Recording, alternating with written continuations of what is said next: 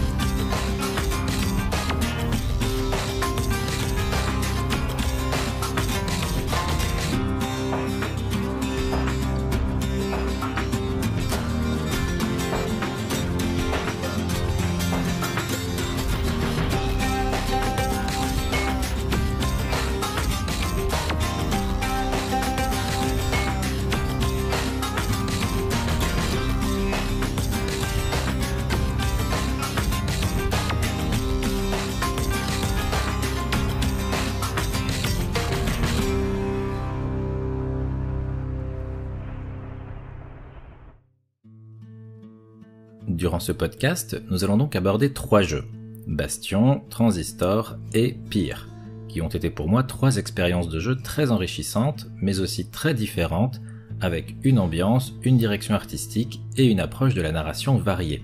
Ce qui, pour trois jeux indés d'un même studio, est tout de même assez fort. Bien sûr, il sera fait mention des compositions musicales sur ces jeux, travail qui sera très intéressant à analyser. Mais avant toute chose, il m'apparaît important de parler de quelques-uns des membres du studio Super Giant Games qui méritent d'être mis en lumière, ainsi que de la philosophie du studio telle qu'on la devine au fil des conférences et interviews de ses différents membres. Le studio Super Giant Games fut fondé en 2009 par Amir Rao et Gavin Simon, deux anciens employés d'Electronic Arts. Il s'agit d'un studio de petite taille, l'équipe se composant pour le premier jeu de seulement 7 personnes un format presque familial, et c'est peut-être l'adjectif qui définit le mieux Super Giant Games quand on connaît les histoires de la formation de ce studio. En 2009, Amir Rao est designer chez Electronic Arts.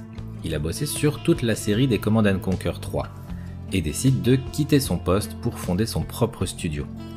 L'idée aura germé progressivement en discutant avec son ami Gavin Simon, lui-même employé chez Electronic Arts responsable de la programmation de l'intelligence artificielle. Ils quitteront leur poste pour créer leur studio Super Giant Games cette même année. Amir Rao a grandi dans les studios de Super Giant Games. Et il ne s'agit pas là d'une métaphore ou d'un effet de style, non, il a vraiment grandi dans ces studios, puisqu'après la création de sa société, son père lui proposera de lui laisser l'ancienne maison familiale de San José comme locaux pour son nouveau projet. Il l'encouragera à sa manière en lui disant tu as raison de tenter ce type d'expérience à ton âge. Au pire, si ça foire, d'ici deux ans, tu seras toujours assez jeune pour rebondir dans le milieu. Ne connaissant pas grand-chose à la gestion d'une start-up, Amir Rao prendra des cours sur le domaine.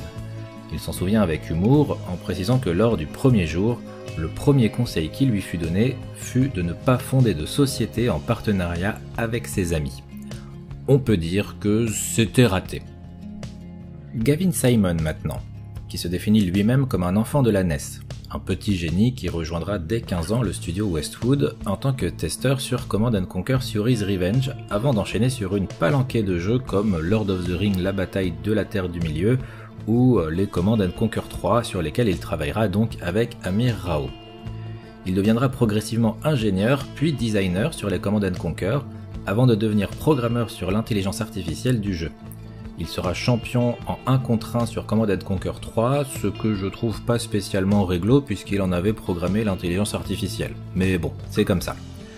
C'est donc avec Amir Rao qu'il va quitter Electronic Arts en 2009 pour fonder Super Giant Games avec, dans l'idée, de créer des jeux pouvant faire renaître les mêmes émotions que les jeunesses qui l'avaient bercé. Mais voilà, à deux, c'est compliqué. Pas impossible, mais compliqué de créer un jeu. Le duo décide alors de compléter l'équipe. Amir Rao avait comme idée initialement de s'occuper de l'écriture des jeux, le scénario, le script, les dialogues. Mais très vite, il dut se rendre à l'évidence, ce n'était pas son domaine de compétence. Il alla alors chercher un ancien ami de l'époque Electronic Arts, Greg Kasavin, qui venait de quitter le groupe Touquet après la naissance de son fils. Diplômé d'anglais à l'université de Berkeley, Greg Kasavin se prédestinait à devenir professeur d'anglais mais tout son plan de carrière bascula quand il commença à écrire pour GameSpot en 1996 et se prit de passion pour l'écriture sur le média vidéoludique qui avait très fortement bercé son enfance et son adolescence. Il sera un des plus grands contributeurs du site avec Jeff Gerstmann, le fondateur de Giant Bomb. Petite anecdote rapide, alors qu'il bossait pour GameSpot, il se lança dans les locaux du site dans un marathon Elder Scroll Oblivion qui ne dura que 12 heures en raison d'une alarme incendie qui le poussa à arrêter sa partie. Greg Casavin quittera GameSpot en 2007 pour signer chez Electronic Arts et travailler sur Command Conquer, l'occasion d'une vie comme il le dira plus tard. Grimpant les échelons progressivement, il sera producteur sur Command Conquer Red Alert 3, jeu pour lequel il écrira une grande partie des scénarios et des dialogues.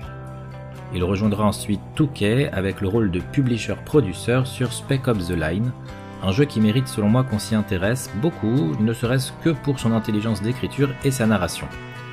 Bref, après son expérience chez Touquet, Greg Casavin démissionnera de son poste après la naissance de son fils et signera peu de temps après pour être de la partie dans cette nouvelle boîte qu'Amir Rao et Gavin Simon venaient de lancer.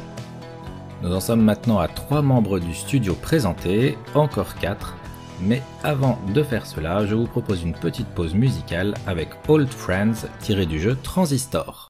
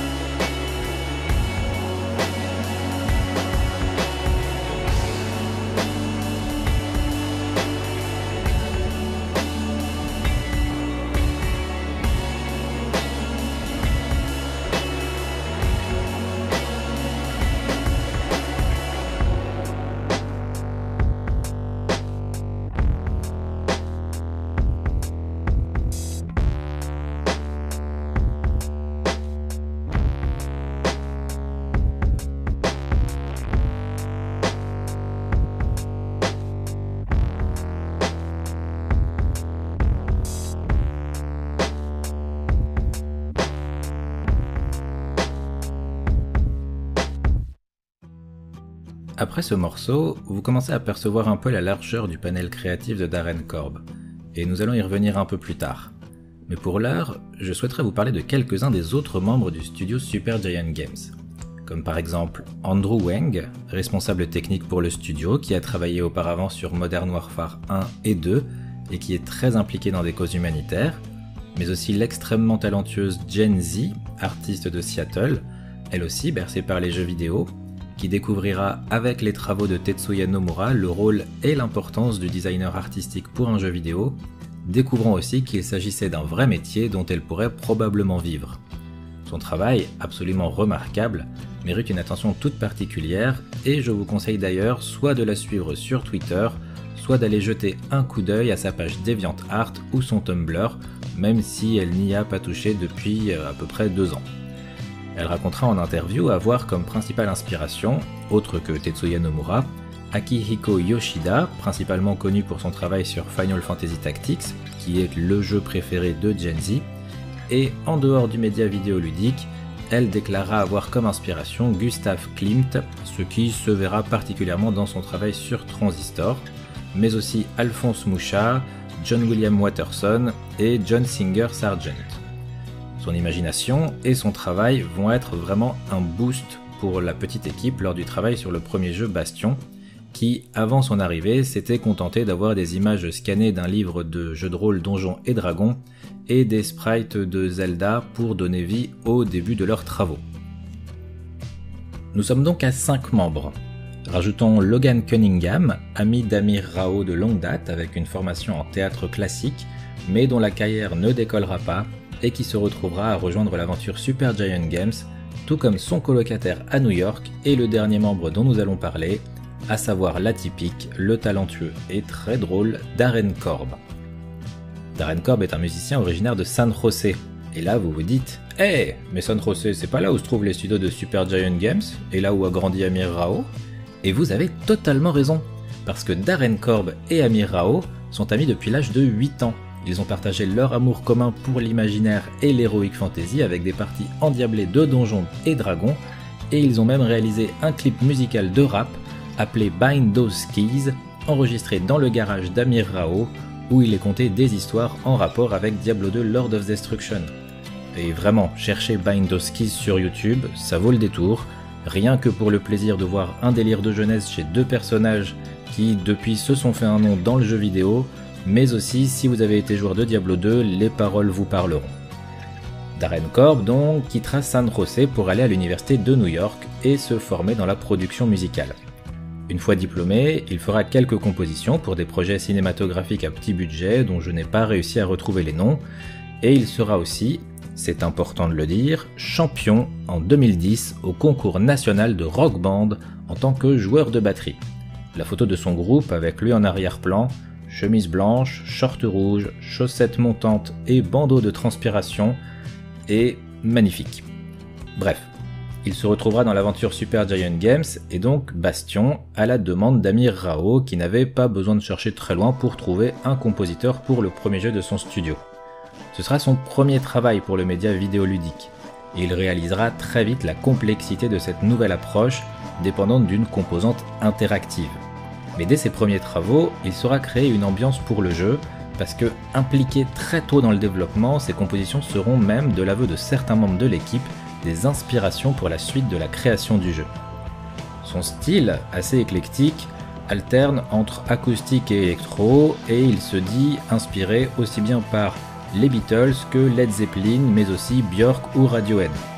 Vous l'entendrez au fil des musiques de ce podcast, aussi bien lors des interludes musicales euh, dans les musiques de fond. C'est un style alternant entre trip-hop, électro-post-rock, et parfois on pourrait presque y retrouver un peu de Matt pour la composition et l'enregistrement, Darren Korb fait tout depuis la chambre de sa colocation new-yorkaise, avec juste ses guitares et des logiciels informatiques. Sur certains morceaux chantés, il sera cependant suppléé par Ashley Barrett, une amie à lui, elle aussi originaire de San José, décidément. La décision de morceaux chantés dans l'OST de Bastion arrivera très tôt dans la création du jeu, et l'impact de ces chansons sur l'atmosphère du jeu et le retour positif des joueurs dessus poussera le studio à garder cette habitude pour ses jeux suivants. Vous vous demandez sûrement pourquoi je vous ai présenté les 7 membres présents au début de l'aventure Super Giant Games. Ce n'est pas pour faire du remplissage, c'est juste que cette équipe est tellement représentative des jeux du studio, et que ce soit dans les interviews ou même sur le site du studio avec les petites présentations de chacun des membres, accompagnées même d'une liste de leurs jeux vidéo préférés, on ressent une passion communicative, un amour du jeu vidéo, comme un groupe d'amis tiré d'une sitcom tous aussi atypiques les uns que les autres, mais tellement attachants. Parce que quand même, quand on résume, on a un jeune gars de San José qui quitte son job et part avec un pote à lui de chez Electronic Arts pour fonder leur propre studio, dans son ancienne maison familiale, donnée par son père pour soutenir le projet de son fils. Le cofondateur en question est lui champion sur Command Conquer 3 Red Alert, alors qu'il en a lui-même programmé l'intelligence artificielle. À cela s'ajoute Greg Casavin, auteur pour le studio et qui est considéré comme un des cofondateurs de GameSpot, puis un musicien, ami d'enfance d'un des cofondateurs, avec qui ils ont réalisé un clip de rap qui parle de Diablo 2, et une directrice artistique qui ne savait pas qu'elle pouvait vivre de son talent et qui s'inspire autant de Tetsuya Nomura que de Klimt. On peut quand même dire que on est devant le studio de la passion. Donc là, tout était réuni pour créer un studio unique qui générera trois jeux atypiques. Mais maintenant, il va être temps de parler de ces trois jeux. Nous allons donc aborder dans l'ordre Bastion, Transistor et Pyre. Cela se fera juste après une petite pause musicale avec Night of the Sea tiré de l'OST de Pyre.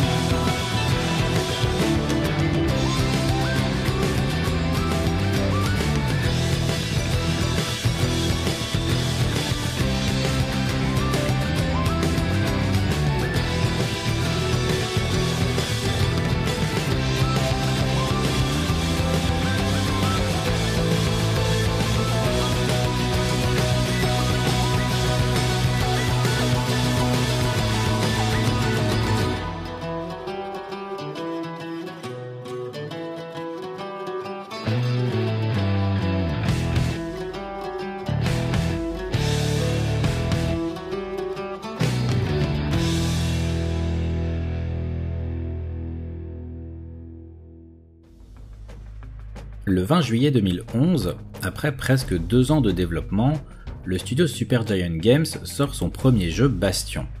Il s'agit d'un action RPG en 3D isométrique où l'on incarne le Kid, jeune garçon trapu avec une chevelure blanche qui traverse ce qu'il reste du royaume de Kaelandia après un événement tragique et mystérieux surnommé le Cataclysme. Il ne croisera que peu de PNJ et aura pour mission de reconstruire le bastion seul endroit où il est encore possible de recréer un semblant de civilisation. C'est donc un jeu à scénario post-apocalyptique, mais dont l'ambiance est bien différente de ce que l'on pourrait imaginer à la simple prononciation de cette expression. Ici, pas de couleurs ternes, de désert de sable avec des stigmates d'une civilisation passée dépassant à peine des dunes géantes, pas de scorpions radioactifs, mais tout de même des ennemis importants pour un défi pas si évident que ça. Deux points importants font la richesse des jeux Super Giant Games, et ce depuis le tout premier Bastion. Nous allons donc en parler dès maintenant, mais ce sera aussi des points de développement pour Transistor et Pyre. Dans une interview, Amir Rao a expliqué un point très intéressant qu'on retrouve même dans des interviews d'autres directeurs de studios indé, c'est qu'à partir du moment où l'on veut créer un jeu en équipe limitée avec un petit budget, il faut faire des choix clairs. On ne peut pas tout donner dans le graphisme, la musique, l'histoire et le gameplay et le reste. Il faut donc se concentrer sur certains points et en faire les forces du studio, leur empreinte, leur singularité. Là où les membres de That Game Company avaient choisi de se focaliser sur tout ce qui serait un support émotionnel dans le jeu, les membres de Super Giant Games ont eux décidé de créer des systèmes narratifs qui offriront aux joueurs une nouvelle expérience. Mais qui dit narration dit atmosphère. C'est donc pour cela que ce sont les deux points, les deux piliers qui rendent singuliers les jeux Super Giant Games. Au début du développement de Bastion, il fut donc décidé par l'équipe que la narration serait le cœur du jeu. Mais cela restait une idée abstraite. Très vite, le concept d'une voix off racontant les actions du héros est devenu le concept du jeu. Mais plus que juste raconter ce qui se passait, le déroulement prédéfini du jeu si je puis dire, comme une simple voix off peut le faire en résumant une situation dans une cinématique, là, la voix off serait présente en permanence. Et non seulement elle raconterait l'histoire du jeu, mais aussi elle serait adaptative. Et ce point devait être compris par le joueur le plus tôt possible dans le jeu. Ainsi, lorsque le jeu commence, c'est cette voix off qui nous accueille en nous résumant le tableau de départ et tout le mystère qui l'entoure. Ensuite, le génie du game design fait le reste. Tout jeu commence par un tutoriel. Le joueur ne connaît pas les touches, les possibilités, les types d'interactions que le jeu permet, il faut donc lui faire comprendre. Mais aussi, il faut laisser le temps au joueur de s'adapter et de s'approprier chaque nouvelle possibilité du gameplay. Après vous avoir expliqué comment sauter, il y aura une plateforme éloignée qui vous poussera à appuyer sur le bouton saut, ainsi vous pourrez avoir tout de suite un aperçu de la physique du jeu. Idem pour les combats, on vous explique comment cela fonctionne et hop, un ennemi apparaît. Il y a donc un rapport fort et indispensable entre le game design du début du jeu et le gameplay. Les maîtres en la matière étant Nintendo, qui ont créé le tutoriel que j'appelle inconscient. Prenez par exemple le début de Super Mario Bros. Des briques, deux ennemis. Vous testez les touches, seul le saut vous est accessible. Vous allez très probablement le tester sous une des briques et comprendre qu'on peut les casser ou faire apparaître des objets. Vous allez sûrement sauter sur un ennemi, vu que c'est votre seule option en début de jeu, et réaliser que vous pouvez les tuer ainsi. En plus, comme deux ennemis se suivent, vous ferez probablement un combo en tuant les deux en utilisant le rebond du premier pour arriver sur la tête du deuxième. Ou alors, vous sauterez sous une brique, rebondirez et retomberez pile devant un des ennemis qui vous tuera, vous faisant comprendre que si vous êtes petit, vous pouvez être tué en un coup. Et voilà comment, sans tutoriel, en tant que tel, vous avez compris les mécaniques de Mario dès le premier écran du jeu. Mais je me suis laissé emporter dans une digression. Là, nous parlons de Bastion. Et le cœur de Bastion est sa narration. On veut donc faire comprendre très tôt aux joueurs que la particularité du jeu est cette voix off qui vous suit, raconte vos aventures, mais surtout s'adapte à vos faits et gestes. Ainsi, quand vous récupérez votre arme pour la première fois, en appuyant sur le bouton attaque, vous casserez probablement un objet du décor. Vous allez alors comprendre que 1. Vous pouvez casser le décor, et 2. La voix off, venant de dire que vous avez cassé quelque chose, eh bien cette dernière semble s'adapter à vos actions. Et idem pour les chutes. L'une des mécaniques de défense du jeu est la roulade. mais elle est difficile à manier. Ainsi, au début du jeu, vous avez des rebords qui vous empêchent de tomber. Mais au moment où vous apprenez la roulade, il y a quelques trous dans ces rebords. Et vous avez ainsi de fortes chances de tomber en testant votre première roulade. Vous comprendrez alors que 1. La roulade n'est pas si évidente à maîtriser et peut-être à double tranchant. 2. Toute chute vous enlèvera un peu de vie mais ne vous tuera pas instantanément. 3. La voix off venant de dire que vous êtes tombé, bah ouais, elle s'adapte définitivement à vos actions. Et c'est sur des points comme ça qu'un jeu vous montre ses atouts, ses forces, naturellement, dès le début du jeu, sans que vous ayez l'impression qu'on vous a pris la main de force pour vous mettre devant quelque chose avant de vous dire Ah, regarde ce qu'on fait, regarde ce qu'on a programmé. Non. Et ça, c'est ce qu'on appelle de l'intelligence de game design, c'est vraiment la base. La grande force du jeu est donc sa narration. Orale, constante, adaptative, avec la lourde voix de Logan Cunningham, qui, rappelons-le, est le colloque de Darren Korb, responsable son et musique sur le jeu. Le texte, au total, contiendra 3000 lignes. Certaines furent euh, adaptées, rajoutées au cours de développement suite à plusieurs phases de test. Car, en analysant les actions des testeurs, l'équipe réalisa que certaines phrases n'étaient pas spécialement adaptées ou que d'autres devaient être rajoutées sur par exemple des actions que l'on retrouvait chez plusieurs testeurs. Ce qui est intéressant et me pose par contre une petite question de logique interne du jeu, c'est qu'il est expliqué à un moment que le narrateur est un des PNJ, interne au jeu. Ainsi, la narration ne vient pas de l'extérieur, comme une voix off venant de nulle part, mais est bel et bien la voix d'un des personnages du jeu, qui raconte alors l'histoire qui se déroule et les actions du Kid. Ce qui est étonnant parce que le narrateur se retrouvant très vite sur le bastion, comment peut-il voir, savoir et donc relater avec exactitude les actions de ce dernier quand il repart seul dans les terres meurtries du royaume de Kaelandia pour chercher la cause de tout cela et sauver ce qui peut encore l'être? Autre particularité de Bastion, son monde, qui ne prend vie qu'en fonction de là où vous vous déplacez. Comme vous pouvez le voir si vous écoutez le podcast sur YouTube, le monde de Bastion est un monde en 3D isométrique qui semble se dérouler en hauteur, ce qui explique les chutes quand on dépasse les décors du jeu, mais qui ne se forme qu'au fil de vos pas. Des dalles, des colonnes, des objets semblent surgir du fond du décor et s'assembler pour donner la zone de jeu. Parfois vous ne trouverez qu'un chemin en vous approchant d'un rebord pour découvrir que de nouvelles dalles s'y assemblent, vous faisant comprendre que vous pouvez aller dans cette direction. Cela permet, de l'aveu même de Greg Casavine, de s'affranchir de la nécessité d'une carte sur l'ATH du jeu, puisque si un plateau est visible et assemblé, c'est que vous êtes déjà passé par là. À tout cela s'ajoute la musique de Darren Korb qui va transcender l'atmosphère déjà créée par l'excellent travail artistique de Gen Z et les idées narratives de Craig Casavin. Lors d'une conférence du GDC, Darren Korb expliquera qu'il avait décidé de combiner des styles pour créer un nouveau genre musical pour le jeu. Il en sortira ce qu'il appelle l'acoustique frontier trip-hop, qui peut être décomposé en musique acoustique, avec des cordes principalement, surtout de la guitare, Frontier pour définir le style que l'on peut associer à une ambiance Far West western, et bah, trip hop qui fait que euh, si je vous fais écouter une musique de Bastion en vous disant que c'est un inédit de Morshiba, il y a des chances que vous me croyez. Au final, euh, Darren Korb enregistrera l'OST de Bastion seul chez lui avec ses guitares, un micro, un ordinateur et le logiciel Logic Pro. Et bah, ses compositions avec la narration du jeu feront toute l'ambiance sonore unique et riche de Bastion apportant une identité forte en plus des directions prises par le gameplay, le game design et l'architecture du jeu. Très tôt, il fut décidé d'ajouter des morceaux chantés à l'OST, des morceaux dont les paroles seraient directement celles du Kid et d'un autre personnage appelé Zia, mais qui ne seront pas pour autant des musiques sources, c'est-à-dire des musiques existant dans la diégèse du jeu. Non, elles sont en dehors de l'univers du jeu, même si ce sont les deux personnages qui se parlent à travers elles. Le morceau Build That Wall, le thème du personnage de Zia, possède une implémentation très intelligente dans le jeu.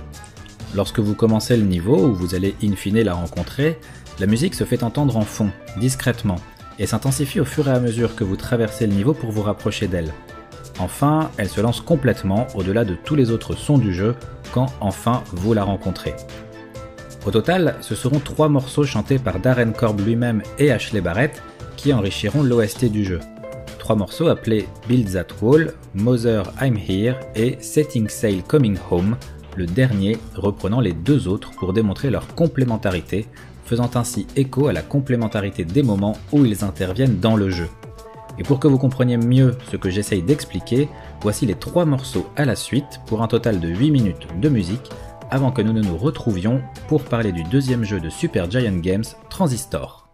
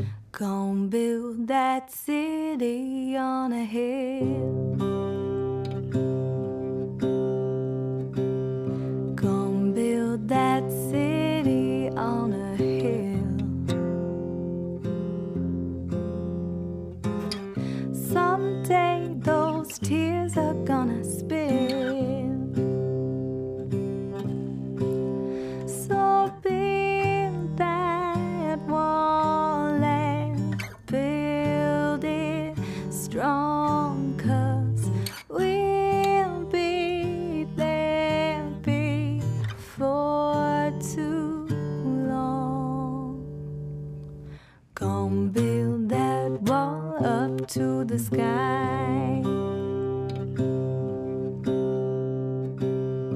Gonna build that wall up to the sky.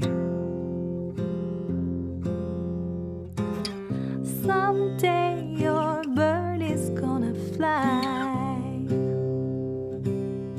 Gonna build that wall until it's done.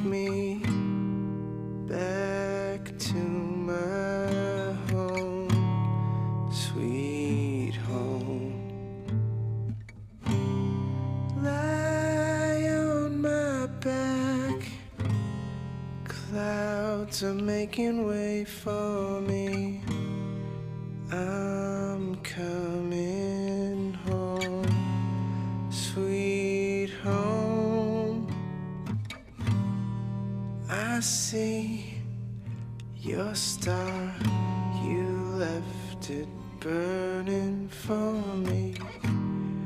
Mother, I'm here.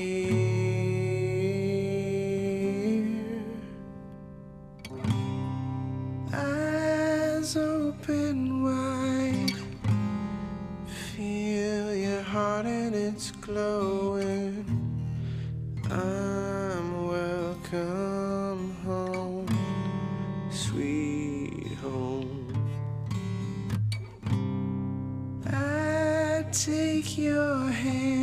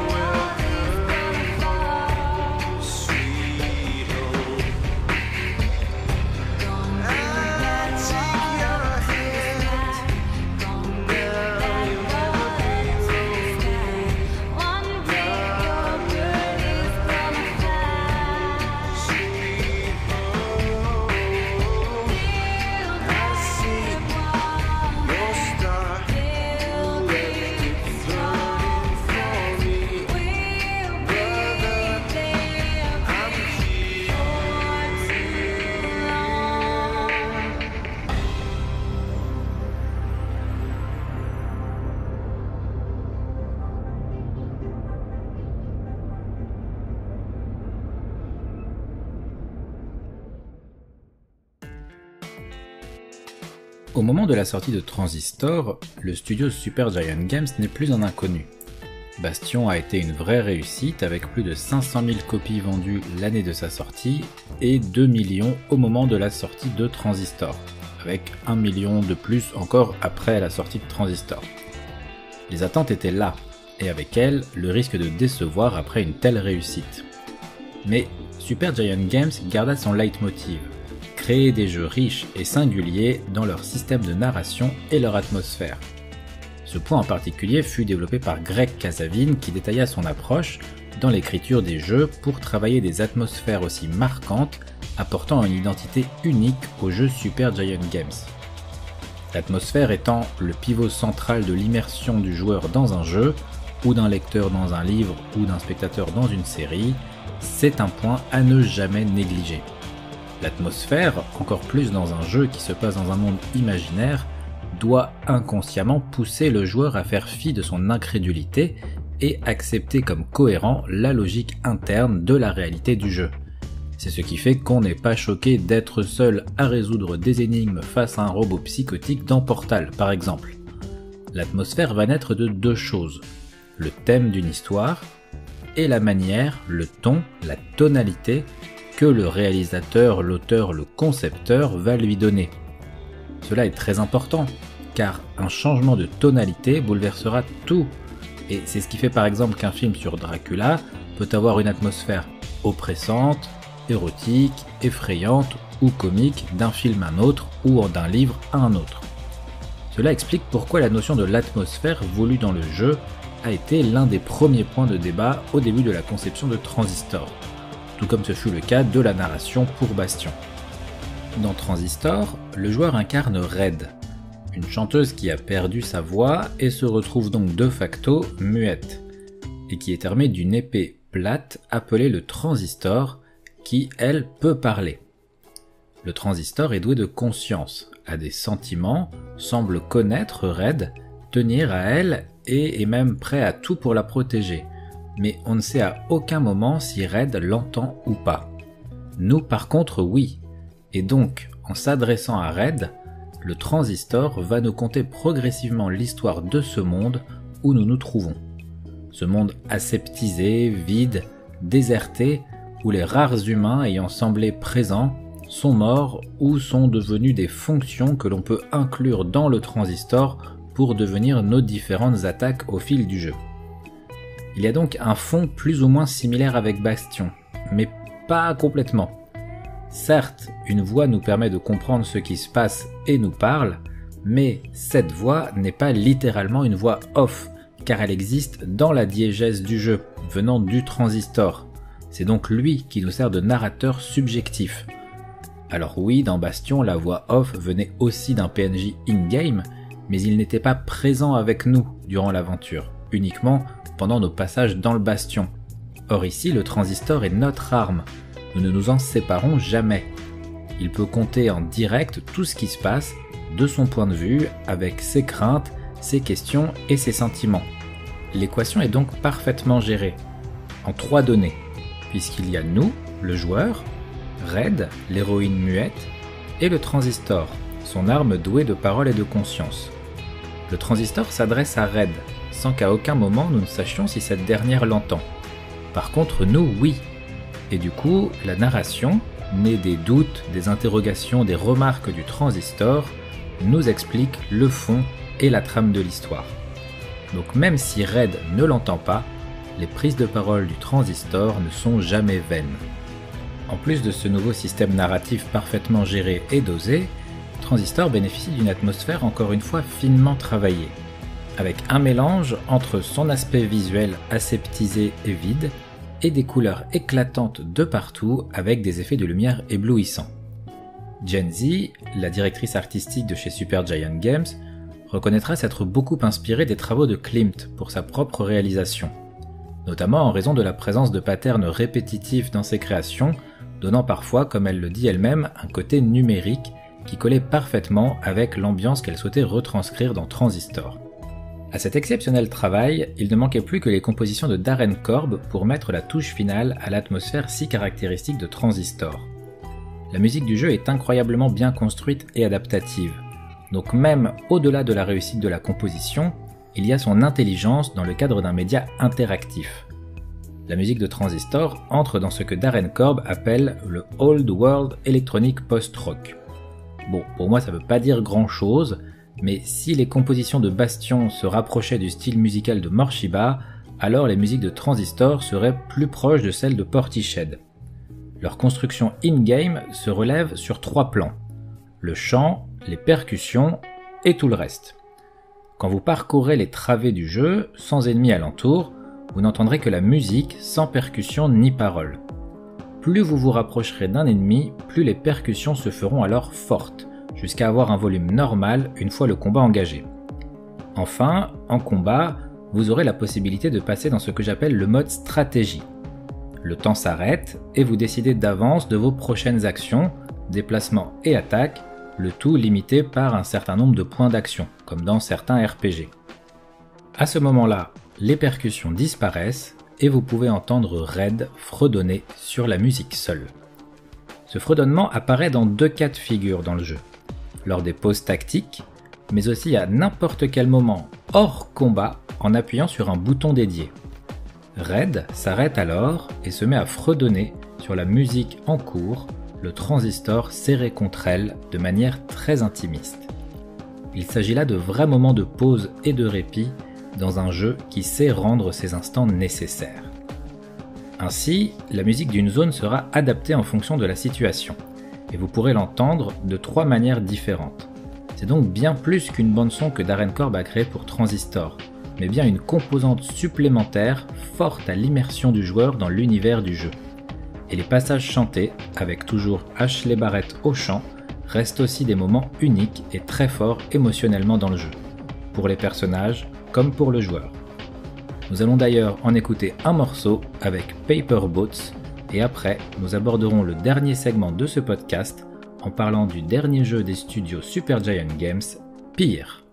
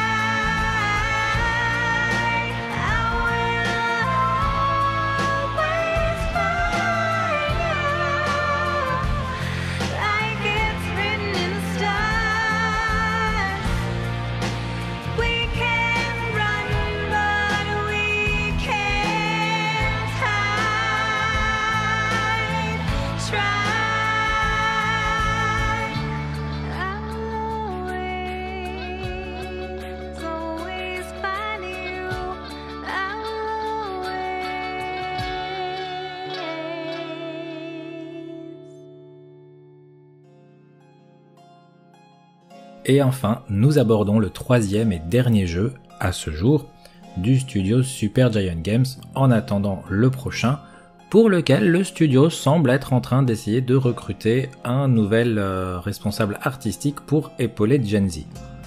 Mais parlons maintenant donc de Pyre, sorti en 2017, soit 3 ans après Transistor, qui au final s'était vendu à plus d'un million d'exemplaires rien que sur sa première année. Est un nouveau tournant pour Supergiant Games, qui semble avoir voulu sortir de sa zone de confort après deux jeux, Bastion et Transistor, qui partageaient quand même malgré tout pas mal de points communs dans leur gameplay. Le studio a redistribué les cartes et débarque avec un nouveau concept qui nous a tous pris par surprise, mais une bonne surprise. Cette fois, vous ne jouez pas un héros ou une héroïne, et il n'y a pas de voix off qui vous conte l'histoire. Cette fois, vous incarnez le liseur ou la liseuse, ou vous pouvez même choisir d'être non-genré.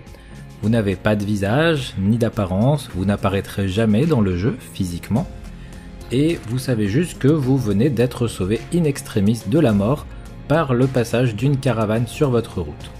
Vous faites ainsi la connaissance du triumvirat, les Nightwings, composé d'Edwin, un humain, Jodariel, une démone et Rusky, un chien. Ce trio va alors vous accueillir et euh, vous apprendre que vous êtes donc un liseur, une liseuse, que vous savez lire non pas que dans les livres, mais aussi un peu dans les pensées. Ce trio, lui, est, tout comme vous, coincé dans les bas-fonds, un purgatoire pour euh, qui a été reconnu coupable de crimes dans le Commonwealth, les mondes d'au-dessus. Le seul moyen pour les exilés du bas-fond de regagner la surface est euh, de gagner ce que l'on appelle des rites, même plusieurs rites, contre d'autres triumvirats. Ainsi, votre équipe s'étoffera au fur et à mesure de l'aventure pour être composée de 8 membres, symbolisant quand même un éclectisme assez important. Le jeu se déroule en deux phases. Une phase d'échange, un peu en type visual novel, avec différentes possibilités dans les questions que vous posez, les réponses que vous donnez et les destinations que vous suivez. Mais aussi les rites, qui s'apparentent à un jeu à 3 contre 3, où il faut réussir à déposer une orbe dans le feu adverse, comme un but, un certain nombre de fois pour qu'il s'éteigne. Cette fois, la narration est donc plus classique, via des dialogues, mais aussi des textes dans des livres. Mais les dialogues sont vraiment riches, intelligents et touchants. Vous en apprendrez plus sur chacun de vos compagnons d'aventure, comment ils ont atterri dans les bas-fonds, ce qu'ils comptent faire une fois remontés dans le Commonwealth, etc. Très vite, vous comprendrez d'ailleurs que la notion de justice du Commonwealth semble particulièrement erronée et que peut-être le retour à la surface de certains pourrait amorcer une révolution afin de mettre un coup de pied dans la fourmilière. La partie rite, elle, n'est pas si évidente que ça, et nécessite de jouer de manière stratégique, d'autant que les terrains seront différents, et les tactiques points forts et points faibles de vos adversaires aussi. Graphiquement, le jeu est hyper coloré. C'est beau, c'est varié, c'est vivant, et à la fois angoissant. Votre caravane parcourra devant vous des tableaux entiers magnifiquement dessinés de chaque zone du jeu, chaque personnage, déjà de votre équipe, possède des caractéristiques physiques et singulières, mais chaque triumvirat adverse aussi aura ses propres codes en termes de tenue et d'apparence. Et encore une fois, les musiques, mais oui, mais les musiques, il va falloir qu'on en parle parce que le travail fait par Darren Korb et Ashley Barrett est une nouvelle fois complètement fou. Déjà, pour ce qui est du thème principal du jeu. Il s'entend sur l'écran d'accueil, mais pas la première fois que vous lancez le jeu, il faut avoir déjà une partie en cours. Au début, quand vous lancez le jeu pour la première fois, c'est juste le silence et le bruit des flammes qui vous accueillent sur l'écran de base. Puis, à votre retour, après avoir un peu joué, vous aurez droit au thème du jeu, au clavecin. Un thème qui se répétera souvent comme un leitmotiv dans beaucoup de musique in-game, et lors des rites cruciaux, ceux qui permettent, une fois terminé, de savoir qui aura le droit de quitter le purgatoire pour rejoindre le Commonwealth, ce thème principal sera alors joué à l'orgue, lui conférant une portée religieuse symbolisant encore plus cette notion de purgatoire. Ensuite, il y a le thème du triumvirat de base, celui d'Edwin, Jodariel et Rocky. Il est composé principalement de trois instruments. De la mandoline, du tom, qui est un des composants de la batterie, et une flûte traversière chacun des instruments se rapportant à un des membres du triumvirat et prenant le dessus lorsque l'un d'eux prend la parole. Par exemple la mandoline pour Edwin, le tom pour Jodariel et la flûte traversière pour Rocky. Nous sommes donc, encore une fois, en pleine expérience de musique adaptative. Puis viennent les thèmes des autres triumvirats, que vous entendrez lorsque vous parlerez avec eux, mais aussi en combat lors des rites, durant lesquels leurs thèmes se verront boostés par des rythmiques percussives appuyant la sensation d'urgence, de compétition, de confrontation directe. Les morceaux chantés sont encore de la partie d'Empire, mais cette fois ils sont intrinsèques au jeu. Mais difficile de parler pour autant de musique source. Disons que dans le jeu, vous rencontrerez deux ménestrels, Tariq et Céleste, joués du coup par Darren Korb et Ashley Barrett, qui donneront alors, comme le veut la tradition des ménestrels, vie à vos aventures sous forme de chants pour les faire perdurer dans le temps au-delà de votre propre aventure. Outre certains morceaux que je qualifierais de génériques, mais de manière pas du tout péjorative, il y en a deux par contre qui sont adaptatifs. Oui, deux morceaux de musique chantée adaptatifs. Le premier, Never to Return, prend place lors des rites cruciaux qui détermineront quel triumvirat pourra offrir à l'un de ses membres un ticket pour le Commonwealth. Le morceau sera alors adapté au triumvirat que vous affronterez, sa base sonore sera modifiée en s'adaptant au thème du dit triumvirat.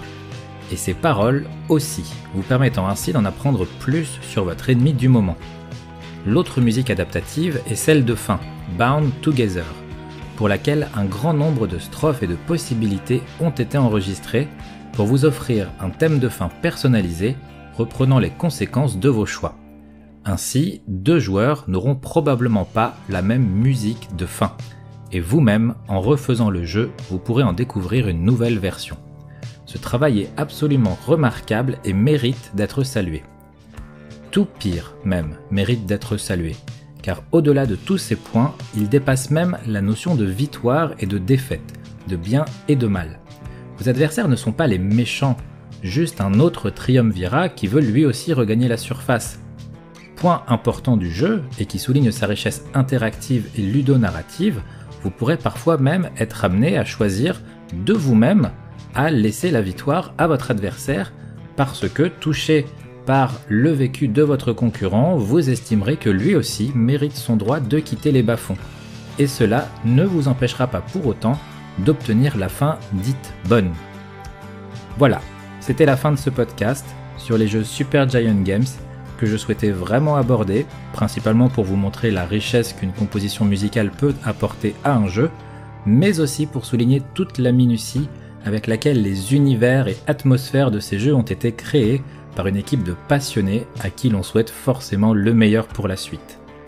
Et je vous quitte avec In the Flame de Pyre, en vous disant peut-être au mois prochain, mais sans certitude en raison d'un planning très difficile à tenir et je préfère ne pas sortir d'épisode plutôt que de vous en faire un bâclé. Alors je vous souhaite une bonne journée à tous et encore merci d'avoir écouté ce podcast.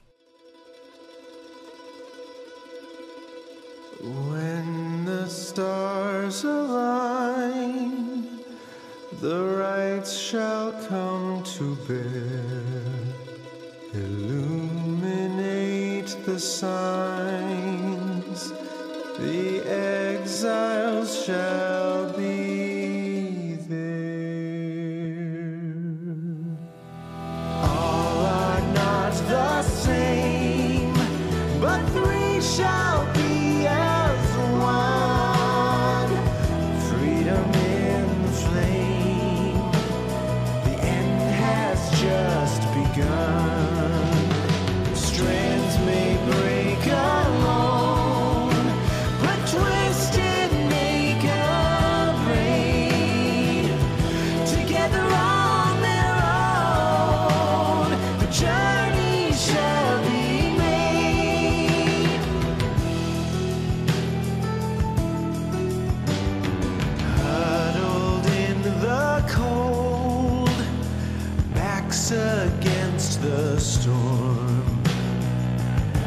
timid and the